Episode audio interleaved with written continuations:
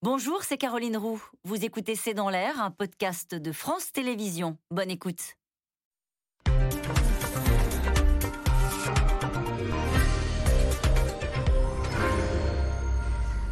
Bonsoir à toutes et à tous. Nous attendons vos questions SMS, Internet et réseaux sociaux pour alimenter notre discussion. C'est une prise de guerre qui lance la campagne d'Emmanuel Macron. Éric Woerth, le président de la Commission des finances à l'Assemblée nationale, ancien ministre de Nicolas Sarkozy, rejoint donc le camp euh, d'Emmanuel Macron. Sa charge est violente contre sa famille politique qu'il juge à la dérive, qu'il décrit euh, une France nostalgique, recroquevillée sur elle-même. Un mauvais coup, donc, pour Valérie Pécresse qui peine à lancer une dynamique de campagne. À gauche, l'heure est aussi aux grandes manœuvres avec des discussions entre Christiane Taubira et Yannick Jadot qui ajoutent naturellement à la confusion. Aucune candidature, à part celle de Jean-Luc Mélenchon, ne passe euh, la barre des 5% dans les enquêtes d'opinion. L'hypothèse d'union ou d'un sursaut semble exclue et certains préparent déjà l'après-défaite de la gauche. En tout cas, à deux mois de la présidentielle qui se tiendra, je le rappelle, les 10 et 24 avril, le paysage est éclaté et aucun débat de fond ne parvient pour l'instant à s'imposer. Wörth rallye Macron, Pécresse dans les cordes.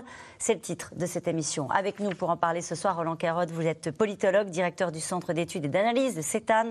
Vous êtes par ailleurs directeur euh, conseil de Région Magazine. Bruno Jeudi, vous êtes rédacteur en chef du service politique à Paris Match. Citons votre article sur le dernier tableau de bord IFOP. Zemmour rattrape Le Pen, Roussel surprend. Nous y reviendrons d'ailleurs sur la candidature de Fabien Roussel. Naïla Latrousse, vous êtes journaliste politique à France Info. On vous retrouve tous les matins dans le brief politique et vous avez également signé l'édito politique de ce matin consacré aux tractations à gauche qui prennent des airs, selon vous, de mauvais vaudeville. Enfin, Caroline Vigoureux, vous êtes journaliste à l'opinion. Je cite votre dernier article, Partie de poker menteur entre Taubira et Jadot. Et je rappelle votre biographie, Le mystère Taubira, publié aux éditions Plomb. Bonsoir à tous les quatre. Bonsoir. Merci de participer à ce C'est dans l'air en direct. Je me tourne vers vous pour débuter cette émission, Bruno. Jeudi, euh, une prise de guerre telle que Eric Woerth, euh, c'est un bon coup euh, pour Emmanuel Macron. Oui, un coup dur pour, euh, pour Valérie Pécresse, parce que Eric Woerth, même si on imagine déjà, la, nouvelle est tombée il y a à peu près une heure, dans le camp de Valérie Pécresse, on explique qu'il était déjà parti depuis, euh, euh, deux mois et qu'au fond, il a sans doute cédé aux, sirènes d'une future nomination dans une entreprise publique ou, autre. c'est quand même un coup dur pour Valérie Pécresse, d'abord parce que Eric Woerth, c'est une personnalité importante de la droite, il a été ministre d'ailleurs en même temps que, que Valérie Pécresse à plusieurs, euh, plusieurs reprises. Il a été quasiment sur les deux dernières présidentielles, moins peut-être plus, euh, l'homme du programme économique de la droite. C'était lui qui était un peu le pilier de, de, tous les programmes euh, de la droite, que ce soit pour les présidentielles ou les, les législatives. Très proche d'Alain Juppé, il s'est ensuite rapproché de Nicolas Sarkozy, dont il a été le trésorier des campagnes, ce qui lui a valu quelques malheurs judiciaires. Donc, il est toujours mis en examen? Il est toujours, il a toujours des, dans une autre, pas dans, pas dans les affaires de, financement, dans une autre, dans une autre affaire. Euh, et puis, il est président de la commission des finances euh, de l'Assemblée nationale. Donc, à ce titre, c'est un pilier, euh, c'est un pilier de la droite. ce n'est pas une droite, la droite d'Éric Ciotti, on l'a compris. C'était la droite classique, député de, député de l'Oise. Donc, c'est une personnalité importante. Et il y a de la déception chez Valérie Pécresse à titre personnel, mmh. puisque elle était allée le soutenir à sa demande dans l'entre-deux tours des législatives de 2017, où il a été euh, réélu ric-rac, euh, euh, Eric Woerth, et donc à titre personnel, c'est un débauchage qui, qui lui fait mal, parce que la politique, c'est aussi un peu des, rapports personnels entre les, les, hommes et les femmes. Il le dit d'ailleurs, ce n'est pas une affaire personnelle, il dit son amitié quelque part pour Valérie Pécresse, et là pour le coup, c'est vraiment une rupture sur la ligne politique. Absolument. Neila Latrousse. Parce que, le, pardon, il y a un texte qui accompagne cette, euh, ce ralliement, euh, et donc une interview qu'il accorde à nos confrères du Parisien, euh, dans lequel il étrille les choix politiques qui sont faits par Valérie Pécresse dans sa campagne. Oui, en disant qu'elle-même avait aussi quitté les Républicains pour les mêmes motifs que les siens, mais pas au même moment. Donc, il semble, au final, remettre même en, cause la, sincérité de sa démarche dans, cette campagne. Mais même au-delà du texte, il y a le, il y a le calendrier qui qui étonne aussi. C'est-à-dire qu'on est effectivement à quelques jours du, du premier grand meeting de, de, campagne de, Valérie Pécresse. Ce qui se racontait dans, les cercles autour d'Emmanuel Macron, c'est que Éric Woerth aurait dû annoncer son soutien bien avant, mais, mais pas plus tard qu'il y a encore quelques heures. Je discutais avec un conseiller ministériel qui me dit, chez nous, dans, dans, nos cercles d'En Marche, circulait le ralliement d'Éric Woerth la semaine dernière. Le choix a été fait de le décaler ou en tout cas de le pousser à se déclarer cette semaine parce que l'idée est de perturber le meeting de campagne de Valérie Pécresse. Donc, au-delà du texte, il y a une stratégie qui vise délibérément à parasiter euh, la campagne de Valérie Pécresse. Et je peux comprendre que, effectivement, du coup, au-delà de, l'affection qu'elle peut porter, ou en tout cas du parcours politique qu'elle a, pu faire avec Éric Woerth, le choix euh, de, ces dernières heures avant mm. le lancement de sa campagne puisse un peu mal passer à droite. Roland Quérol, quand même, il dit J'ai trouvé que ma formation politique a dérivé. Je m'intéresse plus à la France de mes enfants qu'à celle de mon enfance. On ne peut pas être obnubilé par l'islam radical uniquement. Et non, Emmanuel Macron n'a pas cramé la caisse. C'est une charge contre le cap politique de la campagne de Valérie Pécresse. Oui, euh, euh, Éric Woerth, il n'est pas euh, extrêmement connu du très grand public de l'électorat, donc ça ne va pas changer les choses de ce point de vue, sauf peut-être à Chantilly. Mais, euh, il est élu. Mais, mais euh, il est très apprécié par les leaders d'opinion, les, décideurs économiques et politiques de la droite modérée. Et au fond, il a toujours été un peu le père le père la rigueur financière, hein. celui qui a toujours été pour euh, des comptes publics euh, ne dérivant pas, rappelant chaque fois à la nécessité de payer la dette, de réduire le déficit. Donc c'est dans le dispositif idéologique de la droite modérée quelqu'un qui compte.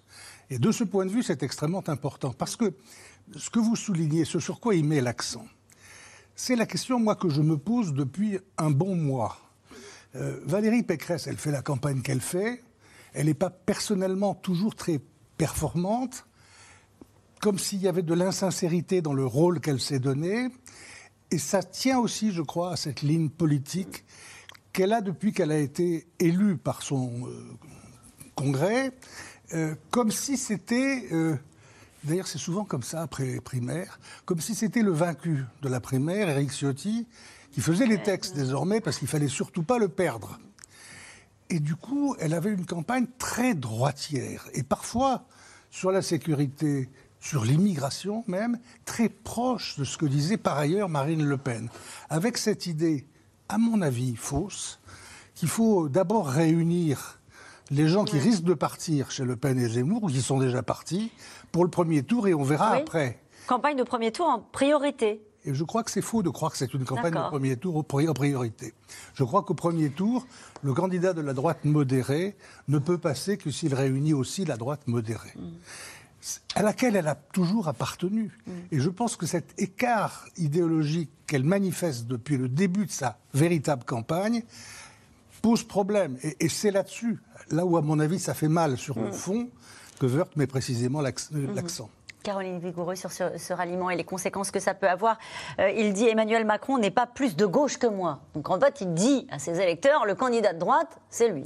Oui, ce qui est intéressant, c'est de savoir est-ce que ça va être un acte euh, isolé ou est-ce que Eric Woerth ouvre la voie à d'autres euh, débauchages, d'autres ralliements des républicains vers Emmanuel Macron. Parce que c'était pas vraiment une surprise. C'était attendu qu'Éric Woerth rejoigne Emmanuel Macron. Ça fait un moment qu'il s'est euh, retiré de la campagne de Valérie Pécresse. Même à l'Assemblée nationale, là où il en faisait une tribune anti-Macron à une époque, il était beaucoup plus en retrait. Donc on s'attendait, et côté républicain et côté Macronie, euh, à ce qu'il rejoigne le président euh, de la République. Ce qui est intéressant, c'est que ça montre que l'œuvre d'Emmanuel Macron de déstabilisation de la droite française et des républicains est encore en marche, que ça n'est euh, que ça n'est pas achevé, que la poutre travaille encore, pour reprendre l'expression euh, d'Édouard Philippe. Alors il y a eu un autre ralliement qui a fait moins de bruit que celui d'Éric Woerth, c'est celui de Catherine Vautrin.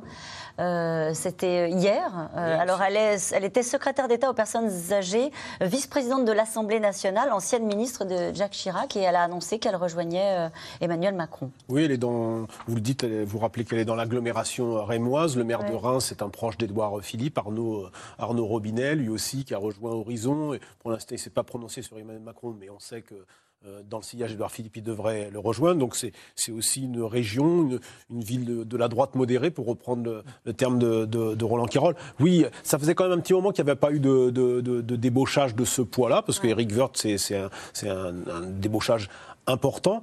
Euh, après, Eric Woerth, euh, il a, il, il, ça fait déjà plusieurs mois qu'il a pris ses distances. Il, il, là, il, là, il choisit le moment, évidemment, pour faire le plus mal possible à la droite, pour signer, j'allais dire, euh, son entrée en force chez les, chez les marcheurs. Mais il avait déjà pris ses distances avec la présidence de Christian Jacob. Est-ce que vous êtes d'accord avec ce que vient de dire Roland Quérol qu'il, j'allais dire qu'il appuie, c'est le, le, mot que vous avez utilisé, qu'il appuie là où ça fait mal, c'est-à-dire qu'il y a une fragilité aujourd'hui dans l'équipe le, de, de, Valérie Pécresse sur ces deux lignes, d'une certaine manière, à droite, sur cette euh, stratégie même de, premier tour euh, défendue par, par Valérie Pécresse. Est-ce que, en gros, c'est un acte isolé qui ne raconte rien d'autre qu'une ambition personnelle ou est-ce que c'est plus grave que ça pour elle? Non, je ne crois pas, moi, que, que, Valérie, Pécresse, elle est confrontée à une équation compliquée, qui est de tenir euh, euh, l'aile droite de son, de son parti, qui, est tenu, qui, a, fait un bon score, Éric Ciotti et d'autres, euh, des gens qui aujourd'hui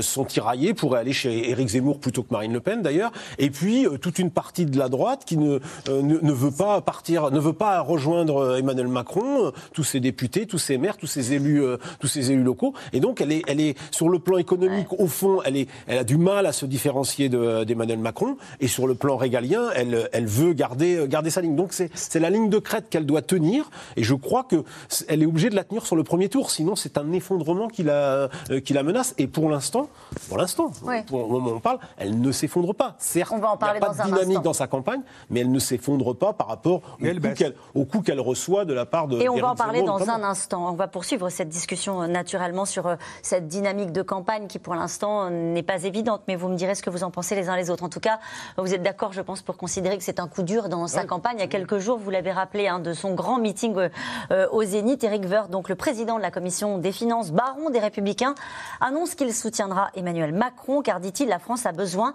d'un président expérimenté. Ce sont les mots qu'il utilise dans le Parisien, qui sera à apparaître demain, un entretien qu'il a accordé à nos confrères. Chez les Républicains, entre les départs et les retours, les électeurs, vous allez le voir, sont un peu perdus. Reportage Juliette Perrault, Arnaud Fora et David Lemarchand. Opération tractage samedi dernier devant les halles de Conflans-Sainte-Honorine. Objectif du jour, convaincre de voter Valérie Pécresse. Pas toujours évident pour les électeurs de droite, un peu désabusés. Vous y croyez dans la droite aujourd'hui?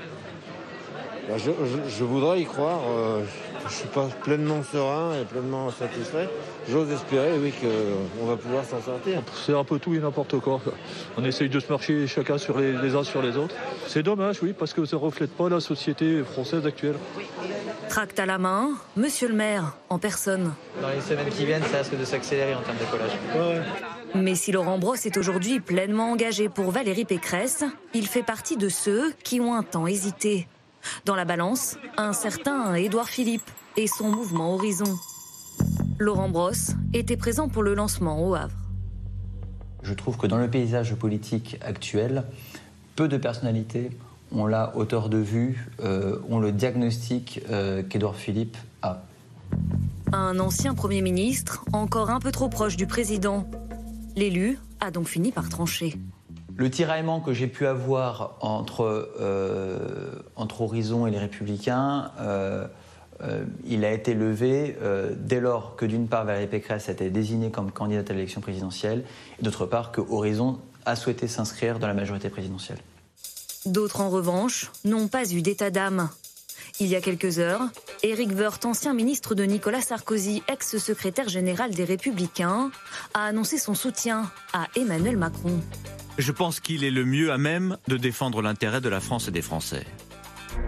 Réaction quasi immédiate du patron des Républicains. Christian Jacob fait part de beaucoup de déceptions et de regrets et évoque un parlementaire en fin de carrière. Autre départ remarqué, celui de Guillaume Pelletier, un temps numéro 2 DLR pour Éric Zemmour. J'ai décidé de soutenir Éric Zemmour pour qu'il soit notre prochain président de la République. Des défections qui font tâche dans une campagne qui stagne. Selon les dernières enquêtes d'opinion synthétisées par le journal Le Monde, Valérie Pécresse est à la peine. Entre 14 et 18% des intentions de vote au premier tour derrière Marine Le Pen. Au QG de la candidate, on fait pourtant bonne figure. Ce jour-là, réunion de campagne autour des parrainages. Cible privilégiée, les élus de droite, encore indécis. On a quelques maires encartés qui vont être contactés par leur parti, que ce soit les Républicains, que ce soit les centristes, que ce soit l'UDI, euh, et qui vont, euh, spontanément ou pas spontanément, mais dont le parrainage est quelque part assez euh, naturel. La question, c'est tous les maires divers droite et sans étiquette, sur lesquels il faut avoir une action spécifique. Ici, on assume les hésitations et les revirements. Grégoire de Lastérie, lui-même, maire républicain de Palaiseau, reconnaît avoir cru un temps au parti présidentiel avant de changer d'avis. Macron a beaucoup parlé, a peu fait, euh, et, moi j'estime être un élu de centre droit. Euh, aujourd'hui, je trouve que le centre droit euh, est parfaitement représenté par Valérie Pécresse, aussi bien sur la méthode, elle annonce qu'elle fait elle le tient et elle le fait, malgré les difficultés, elle ne recule pas. Et sur le fond, euh, des propositions qui sont portées aujourd'hui par Valérie Pécresse, je m'y retrouve euh, euh, pleinement sur les questions d'éducation qui sont majeures, sur les questions de réforme de l'État, sur le fait de, pour reprendre la formule qu'elle a, qu'elle a utilisée, remettre de l'ordre dans la rue et dans les comptes. Des arguments qui, tous l'espèrent ici, y pèseront dans les semaines qui viennent. Valérie Pécresse tiendra ce dimanche un grand meeting de campagne au Zénith de Paris. Alors oui, j'ai fait un grand discours, mais je vous rassure, il n'a pas fait la une des journaux. Hein. Et cette question qui nous est posée ce soir, le ralliement d'Éric Woerth à Emmanuel Macron préfigure-t-il celui de Nicolas Sarkozy? Mais c'est de mauvais augure en tous les cas. Euh, Nicolas Sarkozy, effectivement, n'a pas toujours pas euh, dit ce qu'il ferait publiquement. En privé, il n'est pas du tout. Euh, il, tient, il a des paroles qui ne sont pas du tout sympathiques pour Valérie, Valérie Pécresse. Il souffle le, le chaud et le froid. Qu'est-ce qu'il lui reproche? Il lui reproche la même chose depuis toujours, euh, qu'elle est euh, trop sérieuse, qu'elle serait euh, un peu trop, voilà, elle fait, fait, bien campagne, mais voilà, il a toujours eu des reproches qui sont d'ailleurs assez irrationnels. en même temps, il a reconnu qu'elle avait fait une bonne campagne au Congrès, qu'il avait été surpris par par sa performance, puisqu'elle a quand même battu et, et Bertrand et Barnier. Certes, l'élection s'est jouée dans un mouchoir de poche, mais elle a gagné. Donc, donc au fond, Nicolas Sarkozy euh, tiens, en privé, euh, mais Nicolas Sarkozy aujourd'hui est toujours très dur avec ses anciens ministres. Mm. C'est pas, c'est devenu, euh, c'est à la fois le champion de la droite, c'est son parrain, et, c'est aussi par moments quelqu'un qui se met en travers la route de Mais il pourrait soutenir Emmanuel Macron? Pour l'instant, il ne dit rien. moi, je pense qu'il soutiendra Valérie Pécresse au, premier tour, au dernier moment probablement. Donc, ce sera pas un peu comme il l'avait fait avec François Fillon en, 2000, en 2017. Maintenant, il regarde les sondages de près et il se, et il se déterminera en fonction. Il n'a pas aimé que Valérie Pécresse euh, ressorte le Karcher sans la prévenir. Euh, il n'aime pas trop son directeur, son directeur de campagne. Tout ça est assez irrationnel et au fond, les gens doivent se dire euh, mais à quoi joue, à quoi joue Nicolas, à quoi joue Nicolas Sarkozy? Bon. Euh, c'est difficile de parler, euh, de parler à sa place. Il, sans doute qu'à un moment ou à un autre, il le fera. Mais pour l'instant, il, ne mm. s'est pas affiché, euh, il ne s'est pas affiché avec elle. Sera-t-il pour autant, mettra-t-il pour autant un bulletin pour Emmanuel Macron?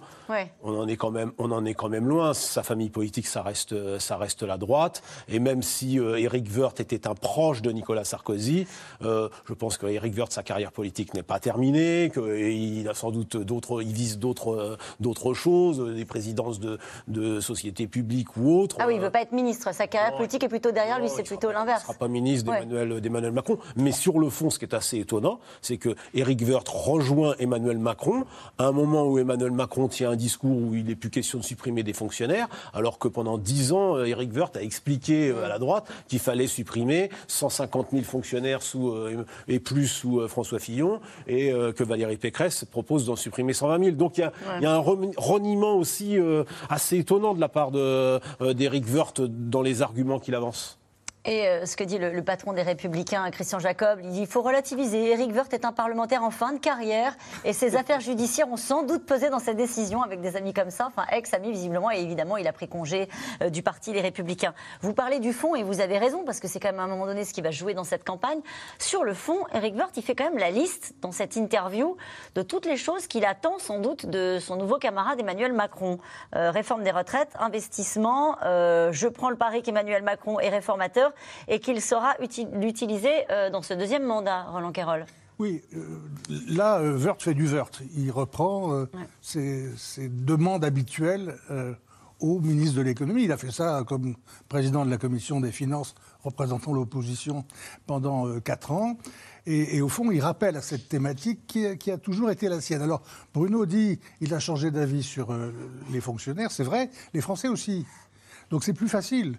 Euh, il épouse la, nouvelle vision des Français qui était volontiers, comme au Café du Commerce, tout ça c'est de la faute des fonctionnaires, il y en a trop. Et puis il y a eu la crise Covid. Et là, tout à coup, voilà, les infirmiers, les professeurs, tout ça a pris une substance telle que plus personne à part Valérie Pécresse, euh, n'ose proposer des réductions de, postes de fonctionnaires. Donc c'est pas très grave que, à mon avis, pour Wörth, qui change au moment où les Français eux-mêmes sont en train de faire le même changement. Mhm. Mais pour, le, sur, pour ce qui est de, je disais tout à l'heure, c'était un peu le père de la rigueur financière. Le père de la rigueur financière, c'est ce qu'il fait là à nouveau. Et, sur les retraites, en effet, il ne va pas reprocher à Macron de ne pas avoir fait la réforme sur la retraite, mais il l'appelle à cette fois-ci pas oublier de la faire. Mhm. Mais la trousse. Ben, ce, qui, est curieux, c'est qu'effectivement, euh, c'est compliqué aujourd'hui de tenir un discours après la crise sanitaire ou, ou, après les gilets jaunes où les Français ont râlé parce que, euh, considérant que le, que le service public n'était pas euh, assez performant, c'est difficile d'aller expliquer qu'on va en faire moins. Mais dans le même temps, euh, toute la Macronie semble aujourd'hui se résoudre à dire que, bah oui, il faudra quand même faire euh, des réformes difficiles par la suite. C'est-à-dire que mm. tout le discours d'Éric Woerth dans cette interview au Parisien où il dit non, il n'a pas cramé la caisse, oui, ça, ce n'est même plus dit aujourd'hui en réalité par, euh, par les, soutiens les plus anciens d'Emmanuel Macron qui disent oui, bon, bah, on n'avait pas le choix, il fallait faire le quoi qu'il en coûte, mais c'est, si on est réélu, il y a quand même un certain nombre de défis. mais cramer, la, caisse et faire de quoi qu'il en coûte, c'est pas tout à fait pareil. Valérie Pécresse le, le lie un peu à ça et en disant que par ailleurs, il n'y avait pas de réforme structurelle qui avait été faite avant même la crise et qu'en réalité, la dette avait augmenté de manière aussi exponentielle avant que n'arrive le, Covid. Mais ça aussi, en réalité, dans la Macronie, on explique que la gestion a été, on va dire, euh, aussi bien tenue qu'il était possible que de le faire avec les circonstances qui étaient celles de, de ce quinquennat. Mais tout de même, le discours aujourd'hui qui est tenu, c'est de dire bon, euh, si la réélection, facile ou pas facile, euh, est l'issue de ce scrutin, il y aura quand même tout un tas d'enjeux au lendemain euh, du, second tour, avec l'inflation qui sera toujours là, avec si, si, le, mouvement de colère ne s'exprime pas là tout de suite, on est en train de parler du, convoi de, liberté, si ce week-end il n'y a pas de gros blocage, si on n'a pas de retour des gilets jaunes, ça veut dire que plus tard quand il faudra faire une réforme des retraites, quand il faudra faire une réforme de l'université, de l'enseignement supérieur, il y aura peut-être une colère qui reviendra, avec peut-être aussi une augmentation des taux qui fera que le remboursement de la dette sera beaucoup plus coûteux mm. qu'il ne l'est aujourd'hui. Donc tout ça pour dire que le discours, qui, le satisfait en tout cas que semble accorder Eric Woerth à la gestion d'Emmanuel Macron ne correspond en réalité même plus au, mood ou en tout cas à l'humeur qui est partagée par l'entourage même d'Emmanuel Macron. Alors, euh, ces anciens camarades de droite ressortent ces phrases, hein, Eric Woerth, hein, qu'il disait, il était extrêmement sévère contre la gestion euh, d'Emmanuel Macron, euh, une qui vient de sortir à l'instant. Macron est dans la séduction, pas dans la conviction. il parlait naturellement aussi à l'époque, voilà, d'un président qui n'était pas assez sérieux sur la gestion des finances publiques. Tout ça va être ressorti et instrumentalisé. D'un autre côté, on a tout le camp Macron qui ressort. Hein. on a une phrase de Gérald Darmanin qui lui dit bienvenue, bienvenue chez nous. Chacun fait de ce ralliement une instrumentalisation politique. Et il y a en même temps, je voyais Anne Hidalgo qui reprenait euh, la phrase d'Éric Woerth euh, Macron n'est pas plus à gauche que moi, en disant euh, qu'il avait parfaitement raison. Et ça va être intéressant de voir comment Macron gère ça lui-même, puisque il a longtemps été accusé de pencher trop à droite. Et finalement, tout, l'argumentaire d'Éric Woerth accrédite cette thèse. Donc il va devoir aussi contrebalancer pour montrer aussi que, que le en même temps est toujours là et que son flanc gauche existe aussi. Et on va en parler dans un instant parce qu'il essaie de débaucher aussi à gauche. Mais juste encore un mot sur Eric Woerth avant de passer au, débauchage euh, à gauche. Il a un argument, Eric Woerth, c'est de dire au fond, euh, il connaît le job. Euh, on ne peut pas repartir dans les circonstances avec quelqu'un qui va découvrir la fonction présidentielle. Il dit il faut un président expérimenté pour la France. Oui, il part du postulat qu'il faut deux mandats de dix ans pour euh, vraiment euh, mener des réformes de fond. On peut penser par exemple à la réforme des retraites qui s'était achevée euh, en raison de la crise sanitaire notamment. Donc il part de ce postulat-là et en même temps ça fait balle à Valérie Pécresse que de dire il faut quelqu'un d'expérimenté. Ça sous-entend qu'elle n'a pas la crédibilité nécessaire. Son, toute son argumentation est intéressante dans ce qu'elle dit des carences de la campagne de la candidate LR et du fait qu'elle peine à euh, proposer une vision et à euh, défendre sa propre identité. Le fait qu'elle ait repris euh, le Karcher de Sarkozy montre bien qu'elle peine à avoir son propre euh, ADN politique dans cette campagne. Caroline Vigoureux, qu'est-ce qui lui manque, euh, à votre avis, à Valérie Pécresse dans cette campagne? On le disait rapidement au tout début de l'émission, absence de dynamique. On a vu dans les enquêtes d'opinion, elle est passée euh, devant, c'est à touche-touche hein, avec, euh, avec Marine Le Pen. On aurait pu peut-être attendre, après sa désignation par, son, par sa famille politique, une dynamique plus, euh, Il plus s'est passé quelque chose après le congrès des Républicains où elle a été euh, en dynamique. En plus, sa victoire n'était pas acquise, donc euh, il y avait l'effet euh, surprenant, la nouveauté. Et en fait, depuis, il ne se passe pas grand-chose. Elle peine à raconter une histoire, elle peine à créer des ralliements parce qu'elle a aussi un, un espace politique qui est très faible. Euh, Bruno le disait, sur les questions économiques, elle est finalement assez proche d'Emmanuel Macron. C'est une libérale, donc c'est c'est difficile de, de Se différencier du président. Et puis en même temps, elle est rattrapée par euh, son aile droite et le très bon score d'Éric Ciotti au Congrès des Républicains. Donc elle tente d'incarner une ligne très ferme sur la sécurité. Mais dans tout ça, on a du mal à avoir euh, une vision globale et à voir de quoi elle est vraiment euh, la candidate. Bruno Jeudi. Ce qui lui manque, c'est un récit, euh, qu'elle invente le pécrécisme. Oui, alors bon, le récit, moi je me méfie toujours parce que de toutes les dernières présidentielles, on a eu des, des grands et beaux euh, récits, et puis derrière, euh, les Français n'ont pas toujours été euh, très très satisfaits. Donc est-ce que ça fait des bons candidats? Je pense que sa difficulté, c'est déjà, euh, c'est qu'aujourd'hui, quand on regarde les enquêtes d'opinion, il lui manque une partie des électeurs fillonistes. Ils sont où? C'est simple. Aujourd'hui, je regardais ce soir le sondage quotidien que l'IFOP publie sur, le- sur Paris Match, sur le site de Paris Match. 50% des électeurs fillonistes sont, euh, voteraient, euh, si ça avait lieu aujourd'hui, euh, Valérie Pécresse, mais il y en a 25% qui voteraient euh, Emmanuel Macron et 15% Éric Zemmour. Donc l'équation, pour l'instant, c'est comment ra- rattraper une partie de ces électeurs qui sont tentés par Emmanuel Macron, tout en n'en envoyant pas plus chez Éric Zemmour. Donc l'équation de Valérie Pécresse, elle est connue depuis le 1er décembre, date de sa, de sa désignation. C'est une deuxième campagne qui commence pour elle. Elle a bien réussi la première marche qui était la désignation, euh, ce qu'elle a eu. La deuxième, c'était le rassemblement. On va dire que c'est à peu près réussi. Euh, bon, Éric Woerth aujourd'hui fait défaut, mais globalement, euh, Vauquier, tout ça, ils sont quand même là, quoi qu'on en dise, même si euh, ils applaudissent pas et, et écrivent Valérie tous les jours. Euh, c'est pas, pas dans la tradition des familles, des familles de la droite, à part à l'époque, à la belle époque de Chirac et pas sur celle de Balladur. Non, et la troisième chose qui, lui, manque, eh ben, c'est de faire une voix de plus de, de- de ces deux concurrents que sont Marine Le Pen et Éric Zemmour. On est dans une présidentielle avec un deuxième tour, une qualification pour la deuxième place extrêmement incertaine. Euh, on a connu ça un peu en 2002, euh, où ça avait été très serré, et on l'a vu qu'à la fin entre Lionel Jospin et, et Jean-Marie Le Pen. Et aujourd'hui, on est dans une qualification qui peut jouer à, à 16, 17, 18% Donc à ces niveaux-là, c'est euh, Mais- c'est compliqué. Elle ne peut pas rassembler toute la droite. Ça, on le sait. Puisqu'il y en a une partie qui est aujourd'hui tentée par, par Éric, Éric Zemmour, une partie par Emmanuel Ouais. Macron. Son problème, c'est qu'il faut qu'elle arrive à garder euh, ce grand corps, euh, euh, cette, cette famille politique de la droite, de la droite modérée.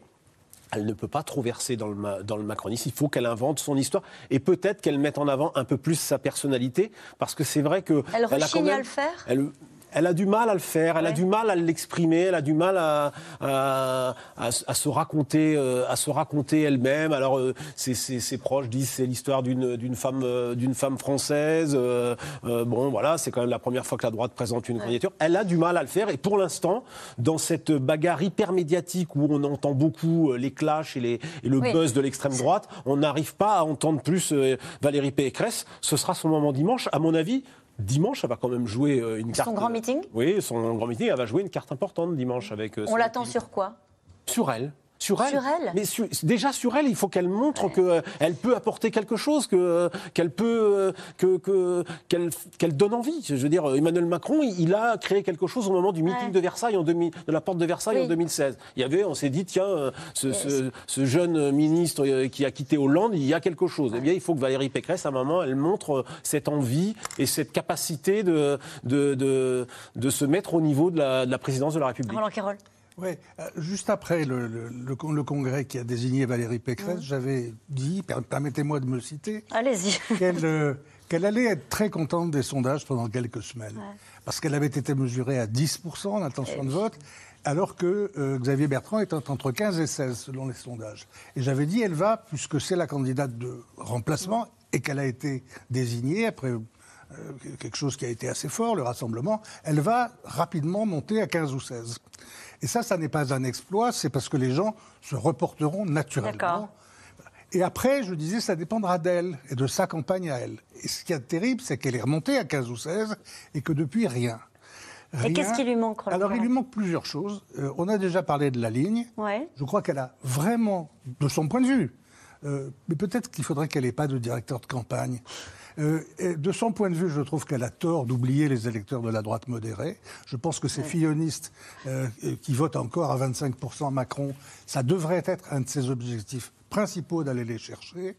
Et elle ne le fait pas. Alors, j'ai entendu l'autre jour Michel Barnier euh, défendre la stratégie actuelle plutôt plus à droite et qui disait Oui, mais ceux-là, ils sont aussi très intéressés par la défense de la sécurité.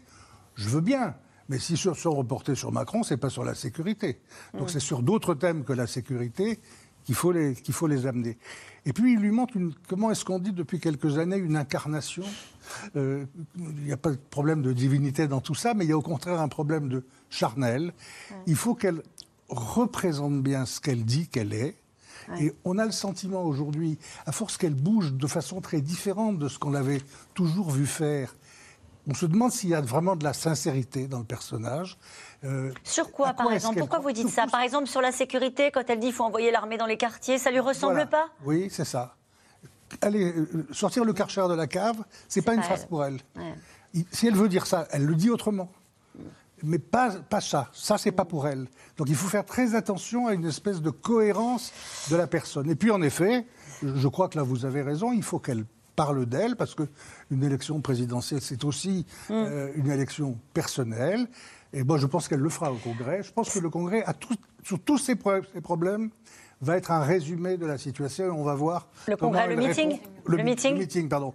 Le meeting va être intéressant parce qu'elle est forcée à la fois de traiter la ligne, de traiter l'équipe. Moi, je crois qu'il faut faire attention à pas trop sans arrêt mentionner l'équipe, parce que c'est le candidat ou la candidate qui compte, et du coup parler aussi d'elle-même elle aura réussi ça, Neila Latrousse. Euh, un, la première étape de la crédibilité. Vous vous rappeliez, les, je ne sais plus qui le disait, mais que dans sa famille politique, envoyer une femme à la présidentielle, ça n'allait pas de soi. Même elle en doutait à l'époque, hein, au tout début. Elle a réussi ça dans une première étape, mais il lui manque la marche d'après. Euh, c'est comme ça que vous le définiriez, vous aussi? Mais disons que pour l'instant, elle, fait euh, une campagne de, de bon élève, on va dire. C'est-à-dire qu'on on lui explique qu'il faut parler de sécurité, donc elle parle de sécurité en déclinant ces trois mesures avec un bon plan. Euh, euh, voilà le constat, voilà ce que je propose, voilà où on arrive. Elle vous fait la même chose sur l'éducation, sur la santé, sur, sur l'agriculture. Très bien. Et quel est le lien entre tout cela? Hmm. Qu'est-ce que ça raconte, effectivement? Alors, quelle est sa vision de la France? Et, le meeting de dimanche, ce sera précisément ça. Ce qui est intéressant hmm. dans son équipe, c'est qu'on explique que ce ne sera pas un meeting programmatique. Elle n'est pas là pour dévoiler quel est son projet. Elle est là, je cite, pour dire qui elle est, d'où elle vient, qui elle est, d'où elle vient, où elle va, ce qu'elle veut pour la France. Voilà, les quatre axes, c'est cela. Et le projet ensuite détaillé avec euh, le catalogue de mesures, le chiffrage, ça viendra plus tard. Mais là, elle doit expliquer maintenant tout ce, toutes, ces, toutes ces pistes qu'elle a lancées dans le débat public Qu'est-ce que ça raconte de ce que serait une France présidée par Valérie Pécresse? Et c'est vrai que pour l'instant, c'est ce qui manque. C'est vraiment. Et est-ce qu'il y a une inquiétude, Neila Latrousse, très vite avant d'aller au deuxième reportage Est-ce qu'il y a une inquiétude dans cette grande équipe parce qu'elle a réussi quand même à rassembler tous ceux qu'elle avait battus euh, dans cette bataille interne? Euh, Est-ce qu'il commence à douter? Pour l'instant, pour l'instant, non. Franchement, il n'y a pas. Euh, enfin, j'entends des doutes sur sa capacité à se muer en bonne interlocutrice, par exemple, en bonne oratrice, pardon. D'accord dire voilà, elle n'est pas à l'aise derrière un pupitre, donc elle doit travailler, mais il n'y a pas d'inquiétude sur euh, un effondrement ou, euh, ou un effondrement dans les sondages ou un effondrement de sa candidature euh, dans l'absolu. Et puis peut-être que quand il se compare, il se rassure et quand il regarde notamment ce qui se passe à gauche, parce qu'à gauche, à deux mois du vote, il aurait toujours aux grandes manœuvres une réunion secrète qui n'est plus du coup pour évoquer les conditions d'un ralliement de Christiane Taubira éventuellement à Yannick Jadot. Cette réunion a donc fuité deux semaines après la primaire populaire qui avait lancé la candidature de l'ancienne garde des Sceaux. Le paysage est toujours aussi éclaté avec 5 candidats sur 6 qui sont sous la barre des 5%. Constance Meyer et Michel Bouilly. Cela devait être une journée de campagne, comme les autres, pour Yannick Jadot. C'était la première fois qu'on faisait un meeting le midi. C'est un succès. Merci à vous. Mais c'était sans compter sur les révélations concernant une réunion secrète entre les équipes du candidat écologiste et le clan Taubira. Des négociations de ralliement censées rester confidentielles. Embarras à gauche, Yannick Jadot est sommé de s'expliquer. L'équipe de Christiane Taubira voulait nous rencontrer. Eh bien, écoutez, nous sommes courtois, donc on les a écoutés. Euh, vous savez, nous, euh, on est sûr de notre campagne. Euh, on n'a pas de fébrilité. Donc, on n'a pas de raison de ne pas répondre aux invitations quand elles sont faites. Donc, nous sommes, comme toujours, les bras grands ouverts sur toutes celles et tous ceux qui voudraient nous rejoindre. Yannick Jadot tente de faire bonne figure, mais dans ses rangs, certains verts virent au rouge de colère. Sandrine Rousseau, pourtant présidente du conseil politique du candidat, n'a visiblement pas été informée de cette réunion. Ben, je l'ai découverte comme vous euh, ce matin dans la presse. Vous n'étiez pas au courant? Non. Quelle a été, et qu'est-ce que vous en dites? Sur quelle a été votre réaction des Bah, je dis que c'est de la politique à l'ancienne. Je dis que c'est exactement ce qu'il ne faut pas faire ou ce qu'il faut faire pour dégoûter les gens de la politique. Hmm. C'est exactement ça. C'est-à-dire euh, faire euh, des, des réunions euh, d'alcôve dans des caves entre hommes en plus, hein, parce qu'il n'y avait pas une femme. Hmm. C'est exactement ce qu'il faut faire pour dégoûter les gens de la politique. Christiane Taubira, elle, assume et joue la carte du devoir confiée par la primaire populaire. Je continuerai à créer les conditions pour que nous puissions nous parler que nous fassions des efforts de part et d'autre. Euh, ce rassemblement à gauche, il est très désiré parce que les uns et les autres ont compris, les unes et les autres ont compris que c'est la condition de notre chance euh, euh, déjà d'accéder au deuxième tour et ensuite de l'emporter et que nous devons cela aux personnes qui en ont besoin. Le second tour est pour l'instant loin, très loin. Même ensemble, Christiane Taubira et Yannick Jadot sont sous la barre des 10% d'intention de vote. Anne Hidalgo continue de chuter et se retrouve presque au coude à coude avec Philippe Poutou à 1,5%. Pour certains ténors, le Parti socialiste joue désormais sa survie. Ah, je pense que sa survie est déjà largement euh, entamée. Bah écoutez, je ne peux pas vous dire autre chose. Si je garde, et si je regarde encore une fois les intentions de vote, j'ai cru comprendre qu'on pouvait être derrière le Parti communiste. C'est quand même, au vu de l'histoire euh, récente, un sujet d'interrogation. Et certains se posent une question. Faut-il quitter le navire? Le maire socialiste de Dijon, François Rebsamen, l'ex-président de l'Assemblée nationale, Claude Bartolone, ou l'ancienne ministre de la Santé, Marisol Touraine, autant de ténors du Parti socialiste dans le viseur des macronistes. Certains ont déjà franchi le pas, comme cet ancien député socialiste. Soutenir le président me paraît beaucoup plus utile pour mon pays que les turpitudes actuelles du PS. Le seul qui monte à gauche, c'est lui, Fabien Roussel. Plus de points en un mois. Sur scène, il va même jusqu'à réinventer la théorie du ruissellement. Le ruissellement, c'est augmenter les salaires et les retraites. Après deux campagnes présidentielles sans candidat communiste, ces militants veulent croire en leur champion. C'est le candidat qui dérange à gauche, et ça, il l'assume. Je pense que ce pays a besoin d'un parti communiste supérieur à 3%. Les jours heureux, un défi pour la gauche. Seul Jean-Luc Mélenchon flirte avec la barre des 10% d'intention de vote à deux mois de l'élection présidentielle. Alors, nous allons revenir sur les dynamiques, s'il y en a des uns et des autres. Mais Caroline Vigoureux, revenons sur ce que Sandrine Rousseau appelle les réunions d'alcôve. C'est quand même assez sévère, elle avait l'air très en colère. Qu'est-ce que c'est que cette histoire de Christiane Taubira, qui est à peine désignée par cette primaire populaire dont elle dit qu'elle lui donne une légitimité, et qui irait déjà négocier son ralliement? Oui, alors en fait, c'était dimanche soir où l'équipe de Christiane Taubira a rencontré l'équipe de Yannick Jadot. Ce qui est sorti de cette réunion, à peu près rien, si ce n'est un nouvel épisode au psychodrame qui se joue euh, à gauche. Euh, ils, ont acté qu'il n'y avait pas de retrait possible, en tout cas pour l'instant, euh, aucun des deux candidats n'était prêt à sacrifier sa candidature l'un pour l'autre. Et ça a même été assez contre-productif des deux côtés, parce que côté Taubira, bah, ça décrédibilise sa candidature, ça montre qu'elle n'ira pas forcément au bout. Et donc, euh, ça pose la question du maintien même de sa candidature, alors qu'on est seulement sept jours après sa victoire à la primaire populaire. Et côté Jadot, ça révèle l'ambiance délétère au sein de sa campagne. La sortie de Sandrine Rousseau que vous montriez dans votre reportage le montre. Donc, pour les deux, finalement, euh, c'est assez contre-productif euh, comme épisode. Et surtout, ça montre que le pari de Christiane Taubira, qui reposait depuis le début sur le fait de gagner la primaire populaire et ensuite d'engendrer une dynamique dans les sondages qui elle-même euh, engendrerait des ralliements, qui eux-mêmes feraient que les parrainages arriveraient. Toute son équipe a théorisé euh, cette mécanique supposément euh, inextinguible pour, pour arriver à la, au premier tour. Et en fait, rien de tout ça ne se produit. Alors, elle a gagné la primaire populaire, mais derrière, les premiers jours étaient décisifs. Et en l'occurrence, ils ont été désastreux pour elle, puisqu'on l'a vue hésitante à la Fondation Abbé Pierre, dans plusieurs médias, qui ne savait pas répondre sur les chiffres. On, on voit en fait que cette candidature est improvisée et ça se sent dans ses interventions. Et donc, forcément, ceux qui se posaient la question de la rejoindre ont dû être assez refroidis.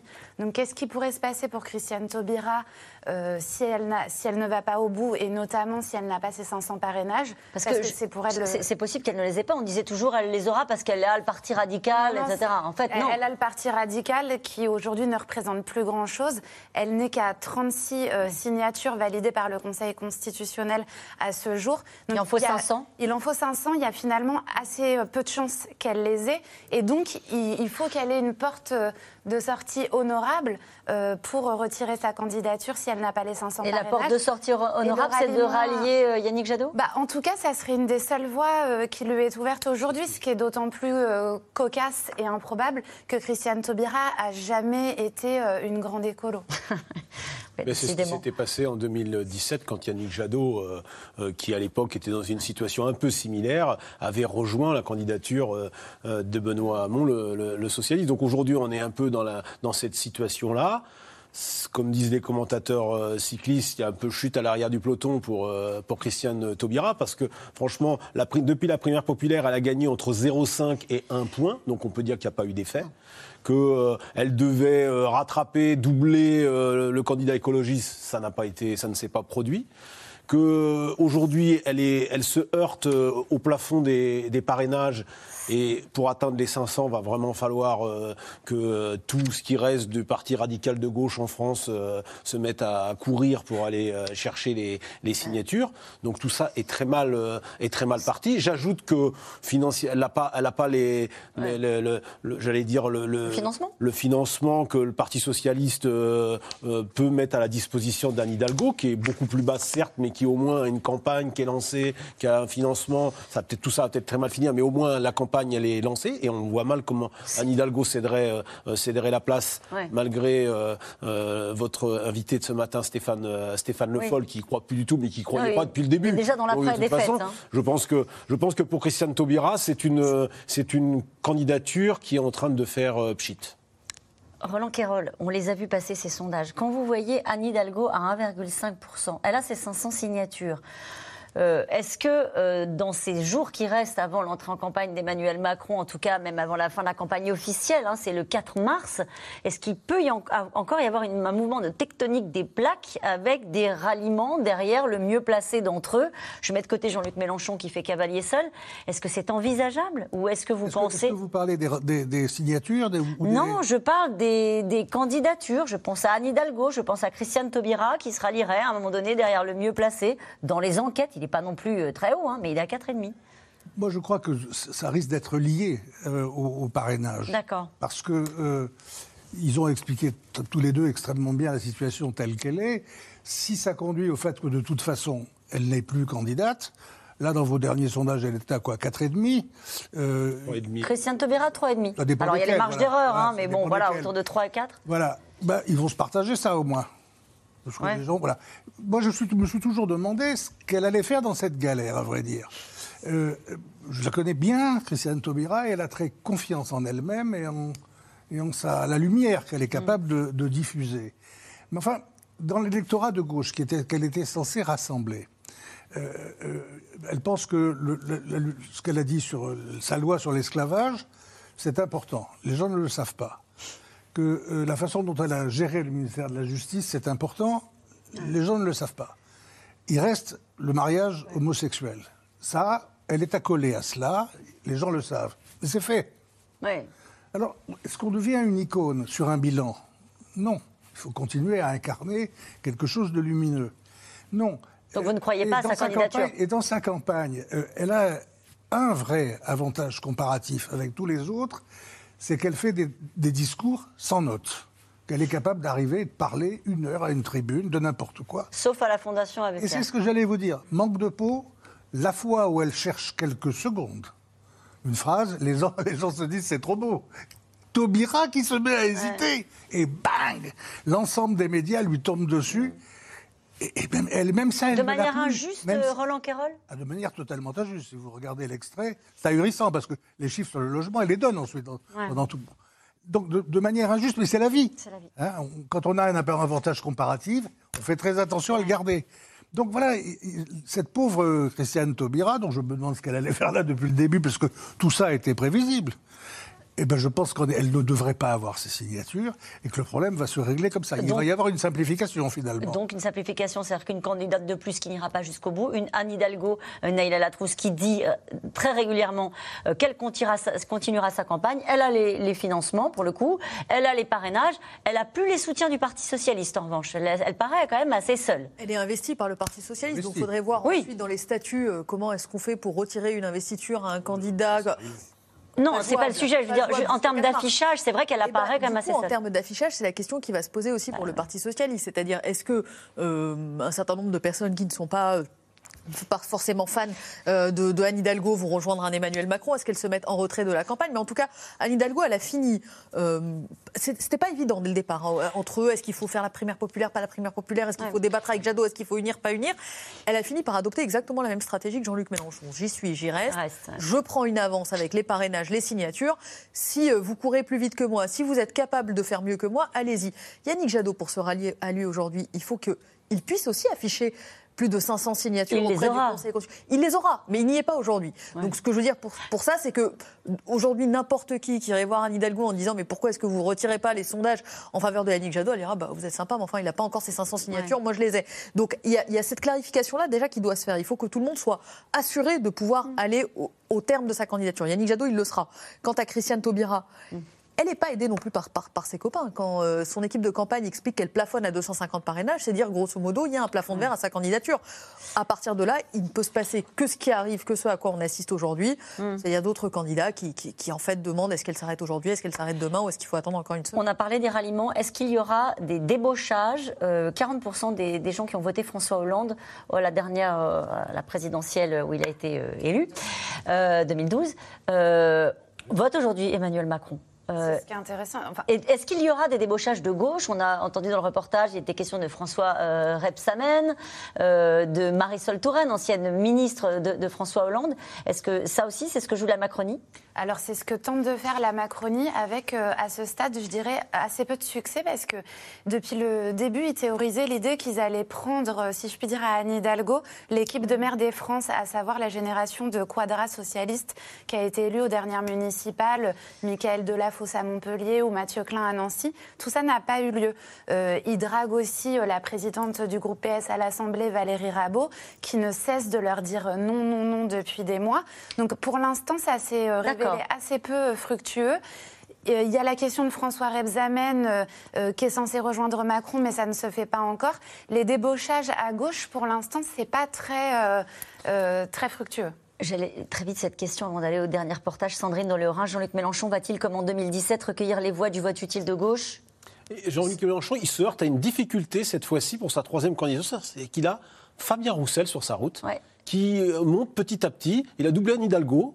Là, il, a doublé euh, euh, Christian Taubira. Certes, on reste dans des proportions très faibles, mais enfin, pour un parti communiste qui en était resté en 2007 à 1,93% avec Marie-Georges Buffet, s'il fait 4 ou 5 points, euh, ils vont déboucher le champagne, place du colonel Fabien. C'est une renaissance d'un d'un homme qui, par ailleurs, est assez sympathique. Et les Français le découvrent comme c'est la nouveauté du jour. Et ça, pour Jean-Luc Mélenchon, c'est pas une bonne nouvelle. Et il sera notre invité dans l'émission spéciale présidentielle de C'est dans l'air dimanche, euh, après une une, une première émission avec euh, Marine Le Pen. Euh, Qu'est-ce que les Français pensent de tout ça? Tout ce qu'on vient d'évoquer ce soir, peut-être pas du bien. hein. En tout cas, euh, quelles sont leurs attentes, leurs priorités? Sont-ils déjà dans l'élection présidentielle? C'est à ces questions que tentent de répondre les enquêteurs euh, de l'INSEE. Nos équipes les ont suivis dans leur quotidien pour comprendre comment techniquement ils tentent de prendre le pouls du pays, le pouls euh, des Français. Théo Manval et David Le Marchand. Le calme feutré du petit matin à Soulan, en plein cœur de la Vendée. Des rues paisibles, des lotissements que viennent sonder les équipes de l'INSEE. Aline Capel est enquêtrice, c'est elle qui récolte de foyer en foyer les témoignages qui permettront de dresser les statistiques sur le taux de chômage, l'emploi ou les revenus des Français. Bonjour, madame. Première à ouvrir sa porte ce jour-là, Brigitte, retraitée après une carrière en pointillé pour élever ses deux enfants. Quelle était votre profession Euh, assistante euh, administrative. Assistante administrative À 75 ans, sa principale préoccupation aujourd'hui, le faible niveau de sa pension. En 10 ans, il n'y a pas eu d'augmentation. quoi. C'est L'inflation a été bien plus que ça. hein. L'électricité, le gaz, enfin. Mais le quotidien, il faut pouvoir euh, que les gens survivent quand même. On achète plus qu'on veut. Enfin, je veux dire, on- c'est difficile de se faire plaisir. Voilà. J'ai gardé tous mes vêtements, par exemple, on fait des sottises. hein. J'ai- On garde tout, tout ce qui est. à- Parce qu'on sait qu'on va pas pouvoir les racheter, quoi, c'est tout. Les débats de la présidentielle lui apparaissent bien lointains. Midi approche, il est l'heure d'aller poursuivre l'enquête Au revoir. À quelques maisons de là. Je vais, je vais prendre votre date de naissance, s'il vous plaît. Alors, 15,951. À 70 ans, Thierry aussi devrait être à la retraite, mais ce médecin généraliste continue de faire des gardes au SAMU de La Roche-sur-Yon. On est en pénurie de médecins actuellement. Euh, la plupart des médecins euh, sont, euh, sont relativement âgés, donc arrêtent. Beaucoup de retraités, par exemple, on a perdu le tiers des médecins à La Roche-sur-Yon qui sont partis en retraite. Ce qui fait que ben, nous, on est très demandés.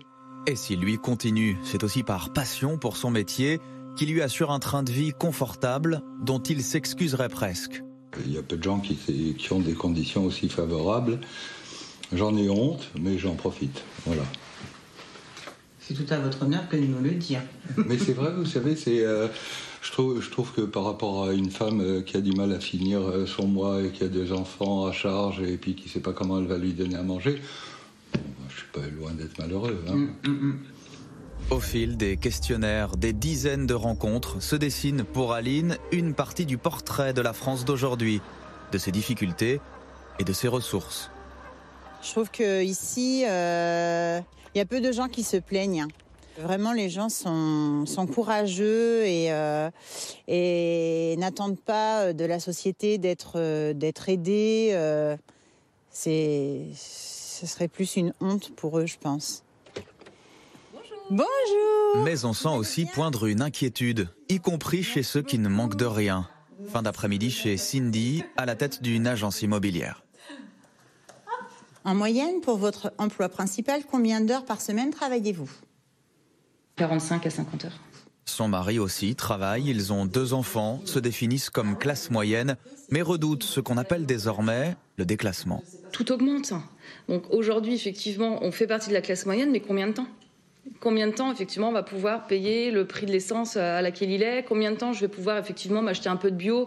Euh, je, je fais les circuits courts pour au niveau de la viande, mais combien de temps je vais pouvoir manger? Euh, J'essaye de manger sainement. Est-ce que combien de temps je vais pouvoir le faire? Je- En fait, on ne sait pas quand même, quoi.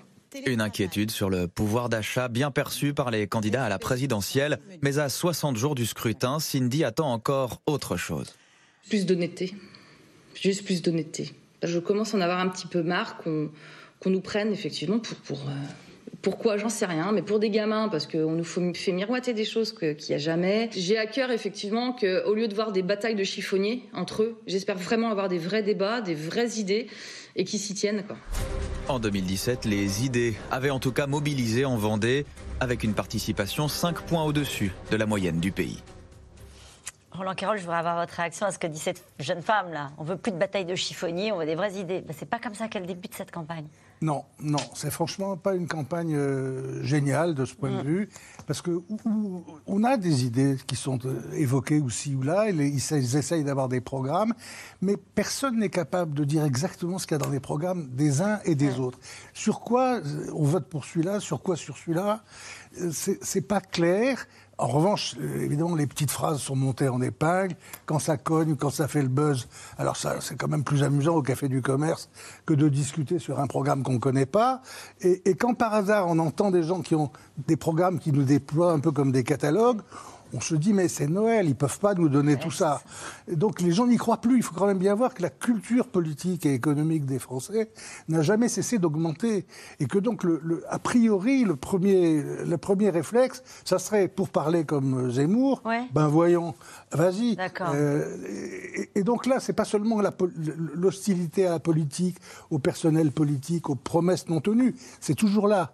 Mais c'est aussi, pff, comment voulez-vous qu'on adhère à un truc ils ne font pas eux-mêmes des choix qui soient clairs C'est c'est pas, le retour aux idéologies d'hier, avec des tas de mots. Ça veut dire qu'on sera élu sur la serait où est-ce qu'on crédibilité va- Où est-ce qu'on va dans les 5-10 ans qui viennent? Roland Dites-nous le Carroll. chemin qu'on va faire. Roland Carroll, ça veut dire que les candidats, à votre avis, seront élus sur la crédibilité, sur la faisabilité de ce qu'ils proposent? Je le crois. Je Ouais. crois que la crédibilité, comme vous dites, c'est un, c'est un, c'est un bon mot pour définir ce qu'on attend. Avec une situation sociale, euh, il reste deux mois, hein, naturellement, avant la présidentielle. Je rappelle les dates, il va falloir ra- rappeler euh, le plus régulièrement possible, hein, les 10 et 24 avril, euh, avec un petit mouvement de colère, avec ce convoi euh, pour les libertés, avec une mobilisation qui est prévue vendredi, une inflation qui va être à 3, 3,5, euh, des prix de l'énergie liés naturellement au coût de l'inflation qui, qui, qui empêchent les, les Français de, voilà, de garder leur niveau de vie. Ça, j'imagine que c'est surveillé de très près par, euh, par le gouvernement. C'est surveillé de très près et il y a une énorme inquiétude euh, autour d'Emmanuel Macron, mais qu'on retrouve aussi un peu dans, dans les autres équipes, c'est l'absence de marqueurs. C'est-à-dire que grosso modo, la crise sanitaire a fait que les Français, pendant deux ans, se sont renfermés chez eux, ont eu tendance à, à- à partager un peu plus, à se méfier de ce qui était extérieur au foyer, parce que pouvait être vecteur de maladies, euh, d'autres choses, etc. Enfin bon, bref, d'épidémies. Donc on a expliqué qu'il fallait se replier sur soi. Donc chacun s'est replié à son domicile, a échangé avec sa famille. Et au fond, au fond, eh ben, le, lien avec le, le politique, c'est un petit peu distendu. Et quand on discute, mais c'est et c'est vraiment assez marquant, autant avec les plus proches conseillers d'Emmanuel Macron qu'avec ceux de Valérie Pécresse ou de Marine Le Pen ou d'autres, euh, ils se raccrochent à on m'a dit ça en réunion publique, on m'a dit ça sur un marché. Ils nous interrogent, nous, les journalistes, est-ce que est-ce que c'est ce qu'on vous dit? Est-ce que les gens vous parlent de pouvoir d'achat? Il y a une espèce de perte de repère, y compris du politique, euh, par rapport à, à tous ces capteurs-là. Donc, la question du pouvoir d'achat est identifiée comme étant l'une de celles euh, qui préoccupent le plus les Français. Mais on vous dit aussi, mais est-ce que ça veut dire que ils veulent qu'on joue sur les salaires? Est-ce qu'ils veulent qu'on joue sur les dépenses contraintes, les dépenses de logement, de carburant? Enfin bref, il y a- y, y une difficulté, il y a une forme de dialogue qui s'est rompu. euh, et c'est peut-être ce qui rajoute aussi à, à l'incertitude de cette présidentielle de savoir qui aura su le, le mieux capter euh, l'humeur du pays. Et parfois, pour prendre l'humeur du pays et prendre le pouls des Français, on a les questions. C'est dans l'air, les questions des téléspectateurs. Et cette première question de Bartholomé dans les Hauts-de-Seine. Éric Woerth ambitionne-t-il de devenir le prochain Premier ministre d'Emmanuel Macron? Vous nous disiez non tout à l'heure. je, je- je- je pense que Éric Woerth euh, euh, rejoint Emmanuel Macron, sans doute pas pour être, pour être ministre. euh, il a fait une longue carrière, euh, mais il y a d'autres façons de, de, de remercier, de récompenser euh, une telle recrue, parce que c'est une recrue de choix pour, euh, pour Emmanuel Macron. Il y a aussi euh, des postes euh, pour présider des entreprises publiques, pour euh, différents organismes. euh, En tout cas, c'est dealer un ralliement, en général? Ah ben là, euh, trois jours avant le meeting de Valérie Pécresse, c'est organisé. Euh, D'accord. ça faisait plusieurs semaines. Mais ça que- veut dire qu'il y a en échange quelque chose forcément? Il y a une discussion. Je ne, je ne sais pas du tout ce qu'il y a pu avoir. euh, et puis vous savez, autour d'Emmanuel Macron, il y a des gens de, euh, qui sont issus du Parti républicain. Son conseiller, l'un de ses conseillers politiques s'appelle Thierry Solaire. Il était député euh, Les Républicains. Il a été porte-parole de ce parti. Il est maintenant auprès d'Emmanuel Macron. Quand il faut débaucher euh, euh, dans le camp adverse, euh, il sait le faire. Il a récupéré euh, Christian Estrosi, le maire de Nice, euh, Hubert Falco, le maire euh, de Toulon. Ce sont des villes qui ont reçu beaucoup de subventions euh, depuis. euh, donc, euh, vous savez, il y a, des- quand vous êtes au, au pouvoir, vous avez aussi des moyens pour, euh, pour amadouer ou pour euh, attirer les gens. Il n'y a pas que l'agitation du Marocain, comme on dit, Ouais. euh, lorsqu'il y a les remaniements. Une question d'Adrien euh, dans les Bouches du Rhône. Faut-il s'attendre à d'autres ralliements d'élus LR après celui d'Éric Woerth? Bah, en tout cas, ça discute. hein. Ça discute autour euh, du président du conseil régional euh, de, de la région Grand Sud, Renaud Muselier, qui, on se souvient, avait été euh, élu dans des conditions avec alliance, pas alliance. Il est déjà parti. En tout cas, on, on s'attend à ce qu'il officialise un soutien éventuel à, à Emmanuel Macron. Il y a aussi la question de la présidente du conseil départemental des Bouches-du-Rhône, Martine Vassal, qui a été approchée par les équipes d'E- d'Emmanuel Macron. Mais, et ce qui est intéressant, c'est qu'un certain nombre d'élus LR, de ceux évidemment qui ne veulent pas rejoindre Emmanuel Macron, disent que c'est parfois le président lui-même qui envoie des textos à des élus, c'est-à-dire qu'il n'attend pas de passer par moment par des conseillers. Dans le cas d'Éric Woerth, et ça revient dans l'interview du Parisien, Éric Woerth dit le président m'a dit que, etc. C'est lui-même qui l'a aussi entrepris par SMS. Il y va quand? Qui? Le président. Ah, le président Alors, le président, aujourd'hui, on y voit un petit peu plus clair Ah. quand même dans son, euh, dans son agenda. D'abord, c'est vrai qu'il y a cette crise euh, ukrainienne et, et l'Omicron, que la semaine prochaine, il y a encore le sommet euh, Europe-Afrique, donc il y a assez peu de chances, à mon avis, qu'il soit candidat, puisqu'il y participera comme président. Et donc, il a... et donc, franchement, la dernière semaine de février, entre le lundi 21 et avant le salon de l'agriculture, je crois que c'est la fenêtre de tir, sachant que c'est avant le 4 mars, 18h de toute façon, puisqu'on aura la proclamation des... Donc oui, voilà, la Il va dernière semaine y de février... songer, hein, c'est ce qu'il a dit. c'est ce qu'il nous a dit. Il va, va falloir euh, y songer, mais pour l'instant, je consacre l'essentiel de mon temps à la crise internationale. Une question de Michel. Valérie Pécresse ne devrait-elle pas se débarrasser d'Éric Ciotti?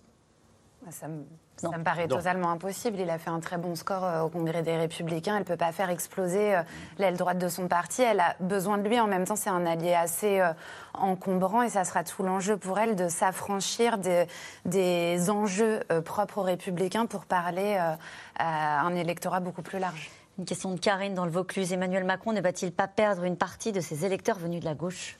Bah, à ce stade, ils sont encore vraiment. euh, Ah bah, moi, je regardais ce soir dans le, dans le, dans le, le rolling IFOP Paris Match, euh, 27% des sympathisants euh, socialistes euh, euh, disent vouloir voter pour euh, Emmanuel Macron, alors, alors, quand on ne retrouvait qu'un gros 20% chez Anne Hidalgo, qui est évidemment très très faible. Mais aujourd'hui, Emmanuel Macron, il a encore euh, euh, beaucoup de- de- d'électeurs socialistes qui euh, sont toujours chez lui. Une question de Pierre-Antoine dans le Puy-de-Dôme. Comment interpréter le mutisme de Nicolas Sarkozy dans cette campagne? Euh, je- crois qu'il jouit du muti- il jouit du mutisme, puisqu'on en est, euh, comme il ne joue plus aucun rôle dans la vie politique active, au moins on peut se dire que va faire Sarkozy. Et Sarkozy, euh, Il peut ne rien faire. il peut absolument ne rien faire. Il pourrait, parce que moi je pense, comme l'a dit Bruno tout à l'heure, je pense comme lui qui finira par euh, dire qu'il faut euh, voter pour Val- pour Valérie, Pécresse. Mais je pense en même temps qu'il est très content de... Voilà, il, rappelle qu'il a toujours dit de Valérie Pécresse qu'elle était une bonne élève. Mais qu'elle n'était qu'une bonne élève, ce qui est quand même à peu près ce qu'on peut dire de pire pour, une candidate.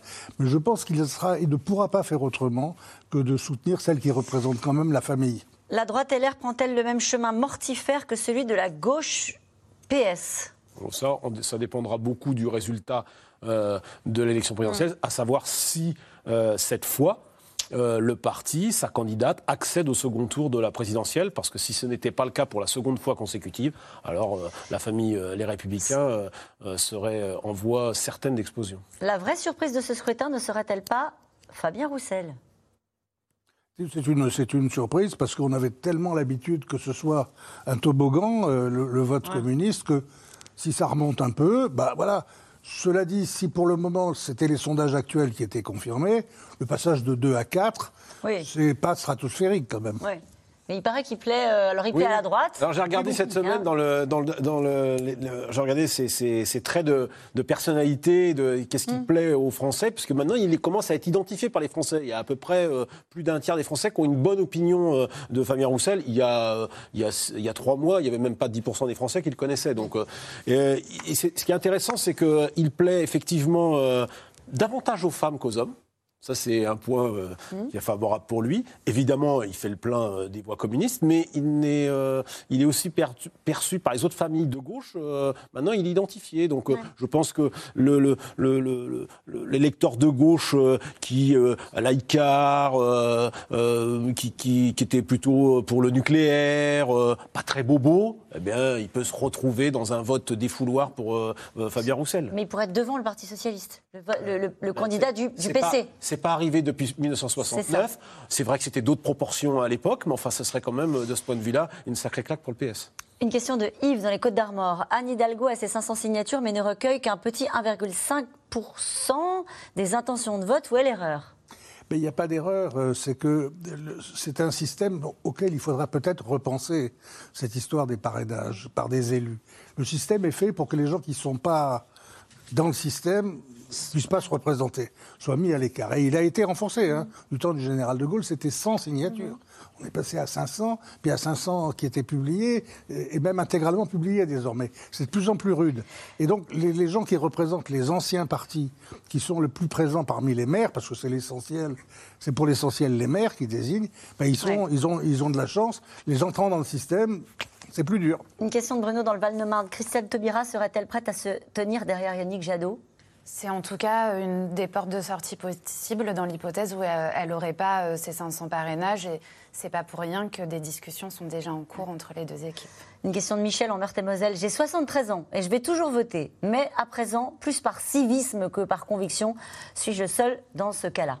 Non, cette dame représente quelque chose qui est très souvent dit par les personnes, ce monsieur, hmm. qui est très souvent dit par les personnes de plus de 65 ou plus de 70 ans, qui, euh, qui sont ceux qui vont le plus voter et qui disent que malheureusement, ils y vont de plus en plus parce que c'est un devoir pour eux et de moins en moins parce que ça les intéresse vraiment. Il faut rappeler qu'en 2017, il y avait 12 millions d'abstentionnistes et, et, 4 millions de bulletins blancs et nuls. Quand même, 25% ça peut ne pas s'arranger. Merci à vous tous. Euh, c'est la fin de cette émission qui sera rediffusée ce soir à 23h40. C'est l'heure de trouver Anne-Elisabeth Lemoine. Bonsoir Anne-Elisabeth, au programme ce soir. Bonsoir Caroline. Défection, sondage au plus bas, 1,5% d'intention seulement selon la dernière enquête ELAB. Anne Hidalgo va-t-elle tenir jusqu'au bout? On lui pose la question. La candidate PS à l'élection présidentielle est notre invitée. Et nous, on se retrouve demain, 17h50. Je vous rappelle que vous pouvez retrouver C'est dans l'air quand vous le souhaitez, en replay et en podcast. Et n'oubliez pas, dimanche, en direct, 20h55, avec euh, deux candidats à la présidentielle, Marine Le Pen, puis Fabien Roussel. On en parlait justement, euh, qui nous présenteront leur vision de la France dans le monde. Allez, à demain.